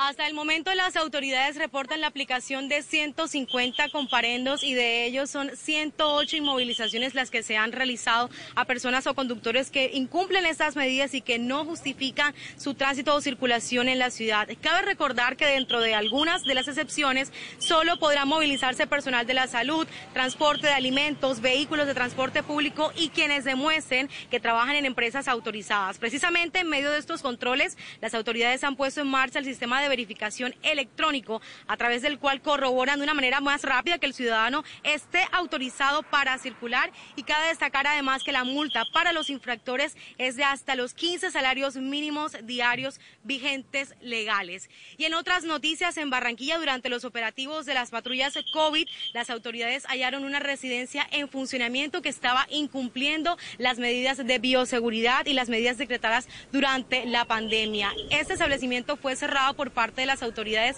y además su propietario fue sancionado. Las autoridades recordaron que este tipo de establecimientos aún no está autorizado para su reapertura e hicieron un llamado muy importante a acatar todas esas medidas que han sido decretadas durante la pandemia. Por el momento es toda la información desde la vía al mar en Puerto Colombia Atlántico. Grace Rodríguez Durán, Noticias Caracol. Insistimos, no estamos en vacaciones. Gracias, Grace. Una sonada se registró en el municipio de Río Negro, Santander. Cinco policías resultaron heridos. El ataque se presentó en el barrio Marquetalia cuando uniformados atendían el llamado de la comunidad por una fiesta que realizaban en el sector. Ante la llegada de la policía, habitantes de la zona los atacaron con piedras, palos y machetes. Posteriormente, la turba se dirigió hasta la estación de policía para atacar las instalaciones. Los uniformados heridos fueron trasladados a un centro médico de Sabana de Torres. Dos personas fueron capturadas. En otras noticias, Cartagena se mantiene en toque de queda, esto por el aumento en los casos de contagio de COVID-19. Eso fue lo que motivó la decisión de la alcaldía. Vamos a ir con Yesenia Carrillo y hasta cuándo se extiende esta medida, Yesenia.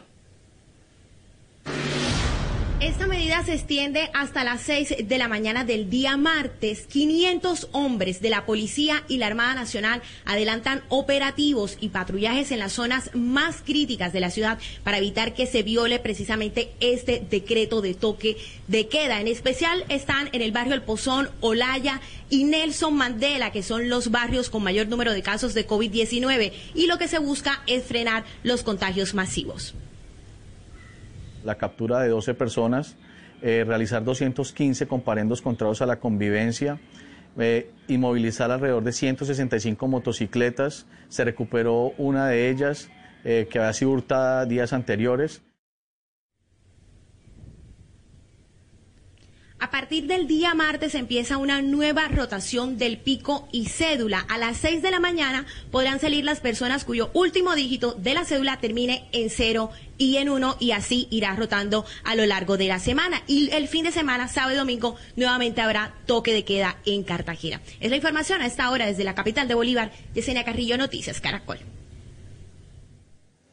Importantes esos datos. Gracias, Yesenia, por todo este reporte. En otras noticias, ya fue restablecido el paso por la vía Ituango en Antioquia. Decenas de campesinos y transportadores bloquearon por varias horas la principal carretera de acceso al municipio para solicitar medidas de atención ante el incremento de casos de COVID-19 en el proyecto hidroeléctrico Hidroituango. En el sector conocido como Bombillo, a 5 kilómetros de la entrada del municipio atravesaron varios vehículos. El paso por la zona ya se normalizó. Capax, el conocido Tarzán del Amazonas, está viviendo el drama de muchas familias que no lograron darle el último adiós a sus seres queridos que murieron por el coronavirus en territorio brasileño. Su hijo falleció en un hospital de Manaus. Capax, reconocido héroe del Amazonas, conocido por cruzar el río Amazonas nadando y defender la selva amazónica, hoy vive un drama por cuenta del coronavirus. Su hijo murió como consecuencia de esta enfermedad en un hospital de Manaus, Brasil. 15 días mi hijo allá, sin poder hablar con él, la frontera cerrada. No te podíamos ir allá ni venir acá. Qué triste está bendito Dios. Mi hijo allá, Dios lo tenga en lugar. El hombre de 55 años se encontraba en el vecino municipio brasilero de Tabatinga, en donde enfermó y tuvo que ser trasladado a la capital del estado de Amazonas, donde falleció. Es un tema muy delicado. ¿Sabía que esto iba a suceder? No pensé que esto era tan grande. Frente a esta difícil situación que golpea al Amazonas y sobrepasa las fronteras, CAPAX hizo un llamado para reducir la propagación del virus y evitar que se registren más muertes. Quédense en tu casa, amigo, por Dios, señoras y señores. No abusen, por favor, no abusen. Este es un peligro, por Dios. Usted depende, señor, de la salud. Cada uno de ustedes, amigos, señora, depende de la salud que tengan ustedes. Virus coge a cualquiera en la calle. Las autoridades locales en Tabatinga, Brasil, registran 621 casos confirmados y 48 muertes. Entre tanto, su capital, Manaus, es una de las de mayor contagio en el Brasil. A la fecha registra 12.967 casos. Entre tanto, el departamento del Amazonas suma dos nuevos casos, lo que suman ahora 1.388. Desde Leticia, Andrés Puentes Cortés para Noticias Caracol. Lamentable esta información. Entre tanto, en Puerto Nariño, Amazonas, los médicos y las enfermeras están haciendo un llamado, están muy preocupados por lo que está pasando en el hospital del municipio que no cuenta con los equipos necesarios para atender casos de COVID-19. Lo peor es que en esta zona están aumentando los contagios. La mujer de 28 años que era atendida en el hospital de Puerto Nariño, Amazonas, por presentar síntomas de COVID-19, fue remitida a Leticia por la gravedad de su estado de salud en un bote ambulancia. No se ve mejoría de esta paciente, ingresa al hospital, es recibida por los médicos e internistas y los cuales ellos pues inician todo el manejo y está a espera de remisión para Bogotá pues por su complejidad. A la paciente ya le fue practicada la prueba COVID y se está a la espera del resultado, mientras los médicos del Hospital de Puerto Nariño ven con preocupación la falta